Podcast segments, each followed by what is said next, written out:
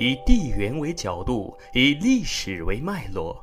沿着先人的足迹，一览缤纷的世界。欢迎收听《地缘看世界》。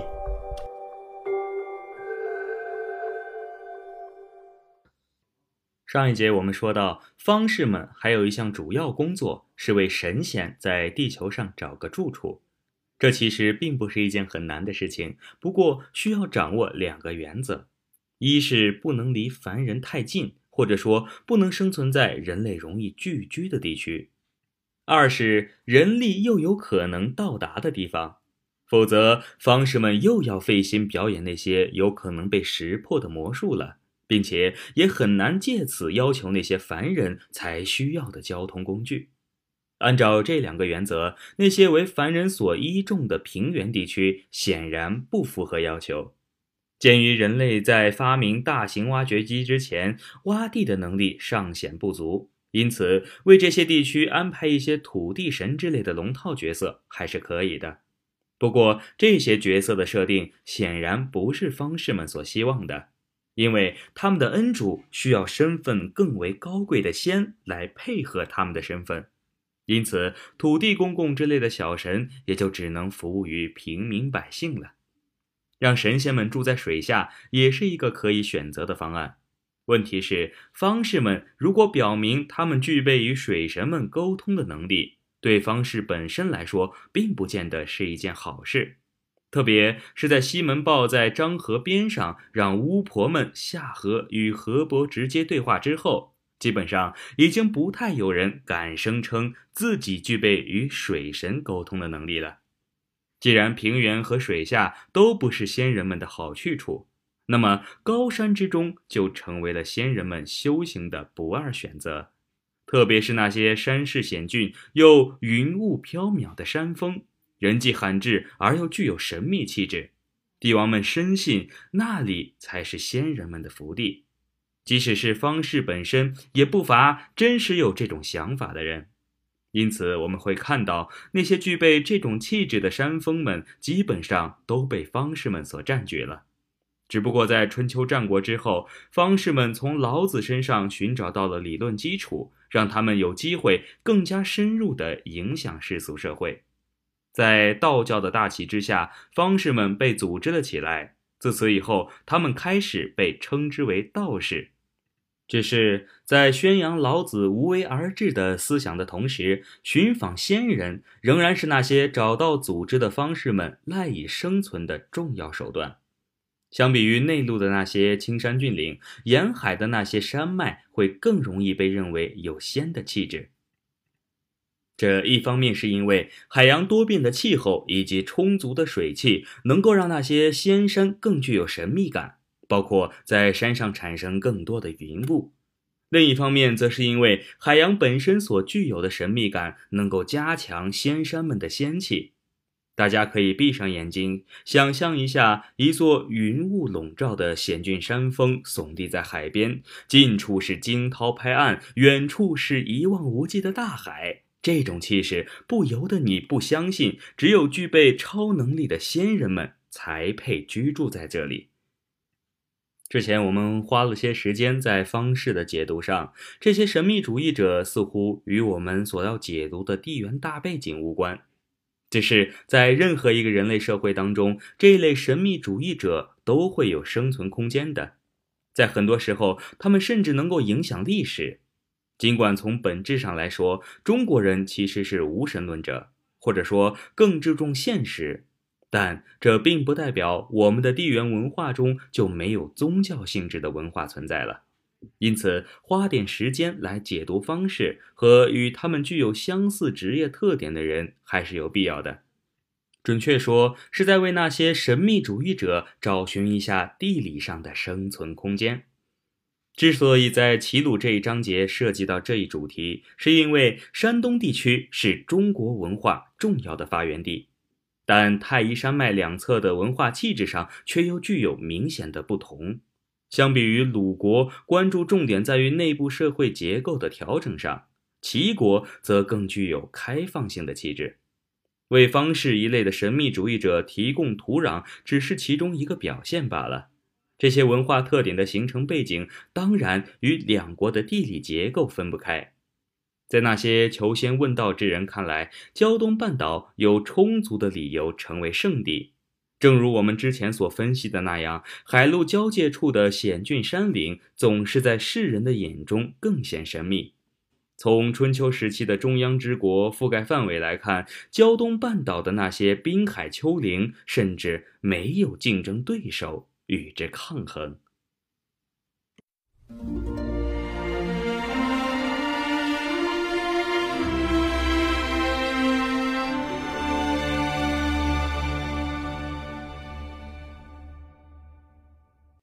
说到这里，我们不妨先来看一下春秋时期诸侯们已经将哪些地理单元纳入磨合的范围了。沿海地区又具有什么样的地理特征？下列几个地理单元应当是春秋时期诸侯们的争夺重点。如果由北至南看，分别是河北平原、河济平原、山西高原、渭河平原、中原地区。山东丘陵、南阳盆地、江淮平原、江汉平原和江东平原，这九个地理单元之间的博弈，也就是我们在解读春秋争霸时的基础。当然，在这九个核心地区的外围，也会与之发生地缘碰撞，只是大部分时候都与诸侯之间的争斗无关。如有需要，在具体解读时也会涉及到。现在，让我们来看看春秋时期中央之国沿海区域的地理特征。如果从地理单元上来看，能够兼具海洋与陆地双重气质的大的地理单元有河北平原、河济平原、山东丘陵、江淮平原和江东平原。仅仅从位置上来看，我们很容易看出山东丘陵处在海岸线的中间。而山东丘陵的东部分布于胶东半岛之间，这个向东突出的半岛是这条海岸线中唯一具有山地气质的地理单元。这些都显示了胶东半岛特立独行、与众不同的气质。而这种地理结构能够从军事、商业等方面体现出胶东半岛的地缘优势。而统一了胶东半岛的齐国，显然已经开始从中受益了。不过，对于倾心陆地的华夏族来说，在整个古典时期，胶东半岛在商业及军事上的潜力并没有被充分的发掘出来。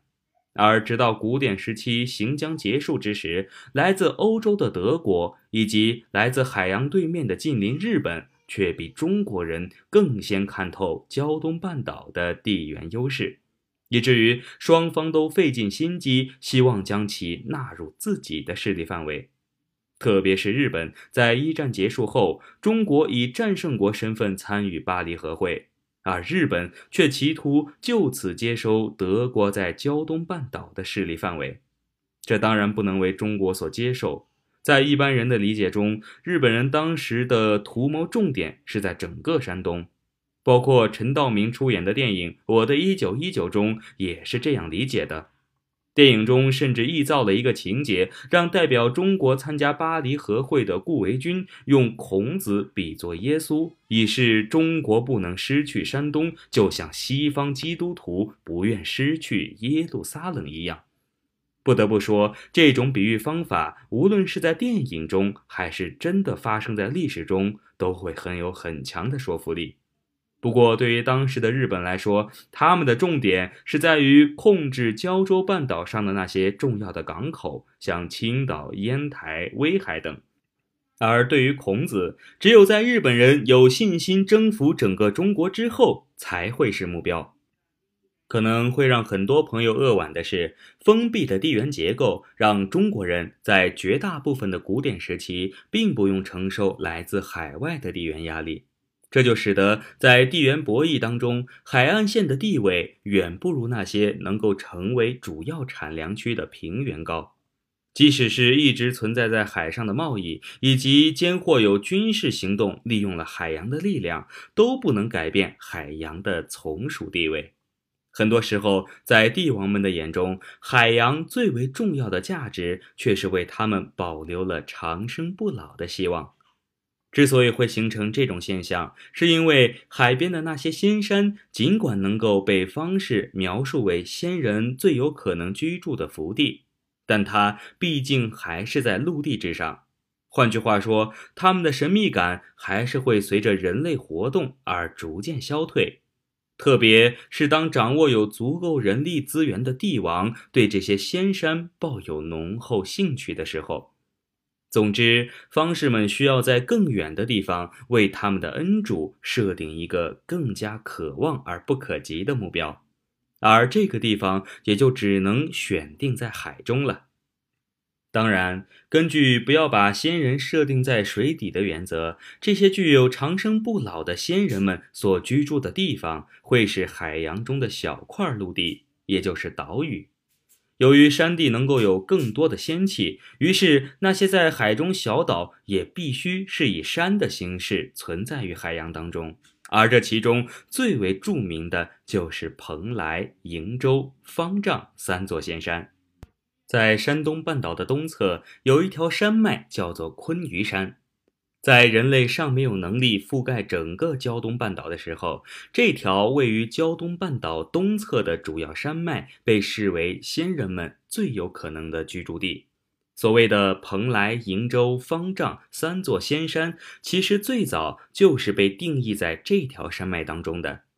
而之后，因为我们上面所分析的原因，这三座仙山被虚化到了海洋之中了。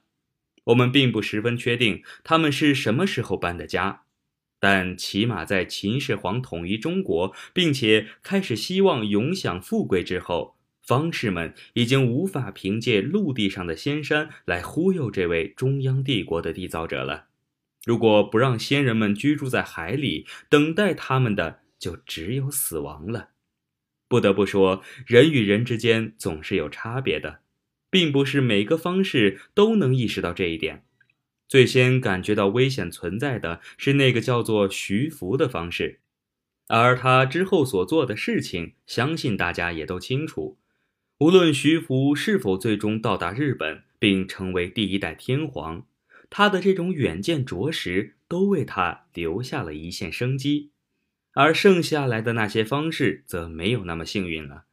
尽管焚书坑儒的典故让很多人认定秦始皇跟孔夫子有着不共戴天之仇，但实际上他活埋的那些是骗了他无数钱财与时间的方式。无论秦始皇在临死之前是否彻底醒悟，在科学成为主流思维方式之前，那些兴起于春秋时期的方式，总还是会有他们自己的市场的。而胶东半岛，无论从方位、地形来说，仍然是最有仙气的地方，也一直受到方士们的青睐。胶东半岛之所以能够成为神秘主义的大本营，还有一个气候上的现象起到了重要的辅助作用，那就是海市蜃楼。在不能从气候的角度来解释这一现象时，任何一个看到海市蜃楼的人都不得不相信神秘力量的存在。将之异化为海上仙山，便成为了唯一合理的解释。据说，在胶东半岛的最北端是这种气候现象的多发区，因此这一地区也将三大仙山中的蓬莱揽了过来，成为了一个凡人所使用的地名。最后要说一下，中国的神秘主义者后来都找到了组织，或者说从单打独斗整合成了团队。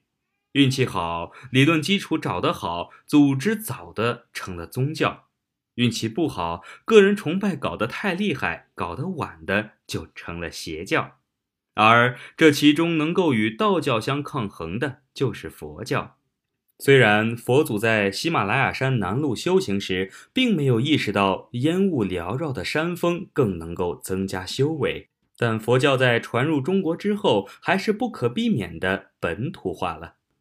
换句话说，中国的信徒们也同样相信佛和菩萨们也应该居住在那些有仙气的地方。只不过，山东丘陵已经被本土宗教经营太久了，因此佛教徒们只有向南寻找新的圣地。好在佛教传入中国后，东南丘陵也正好开始纳入中央帝国的管辖范围，因此双方得以站在同一起跑线上争夺这些地区。最终的结果，我们会看到佛教的滨海圣地都集中在东南丘陵地带，比如观世音菩萨的道场普陀山。齐国部分我们就暂时分析到这里。下一节，我们将着重解读鲁国的地缘结构。